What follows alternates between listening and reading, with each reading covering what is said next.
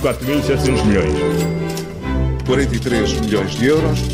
Peço desculpa, mas são muitos números. Começa agora mais uma moeda de troca das manhãs 360 e hoje, claro está, olhamos para o Programa de Estabilidade e Crescimento. Sim, o documento foi, foi apresentado agora, o Governo enviou ao Parlamento, com algum tempo de atraso em relação ao calendário normal, Bom, mas este é um documento também eh, diferente do habitual.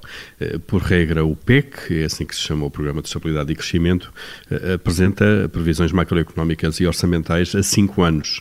É um documento de médio e longo prazo que é discutido internamente e depois enviado para Bruxelas. Bom, ora é evidente que este ano este exercício não pode ser feito com seriedade e com o um mínimo de rigor. Fazer previsões a cinco anos neste contexto em que as economias estão quase paradas e não se sabe sequer quando há condições de retomarem a sua atividade próxima da normalidade. Isso é um exercício de adivinhação e de fé eh, que quase comparável com o jogo da raspadinha. Um, por isso o governo faz bem em não avançar com previsões económicas. Eh, é, é uma prática honesta e transparente. Eh, essas serão feitas em junho, quando espera-se se perceber melhor como e quando vão então as economias retomar. Sim, e ontem o Ministro das Finanças esteve em entrevista na RTP e revelou outros dados que, que eh, apresentam isto mesmo. Eh, se há uma coisa que esta pandemia revelou é que não há mesmo capacidade para fazer previsões constantes eh, no desemprego. Por exemplo, o Centeno assumiu uma estimativa, a taxa de desemprego até ao final de 2020 pode vir a crescer 3 ou 4 pontos percentuais, fixando ligeiramente abaixo dos 10%. É esta a estimativa traçada por Centeno, que sabe que é um número que vai ser difícil de cumprir e que está sustentado num cenário muito positivo e sem espaço para um novo deslize, um novo surto. É, e no outro lado, o Ministro das Finanças falou do crescimento de Portugal para, para dizer que a previsão do Governo está em linha com a da União Europeia que, uh, e que é melhor do que a esmagadora uh, maioria dos países da União Europeia.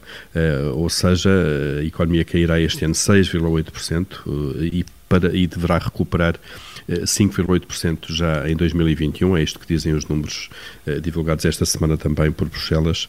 Eh, mas depois de explicar isto, sentiram-se mil, bom, estes números têm algo de especulativo e é isso mesmo.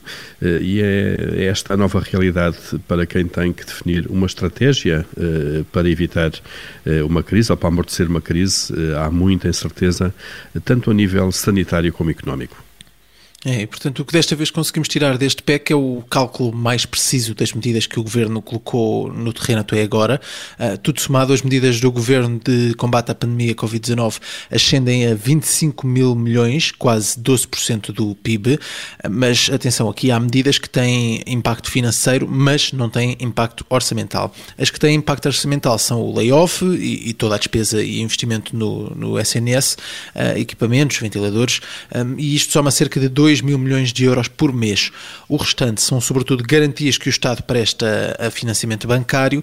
Nesse caso, o impacto orçamental não existe, para já, eh, só será um custo para o Estado se as empresas financiadas não conseguirem pagar no futuro. Aí, o Estado atua como fiador e tem que pagar por elas.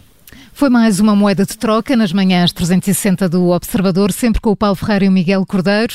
Segunda-feira, a nova edição. 4.700 milhões.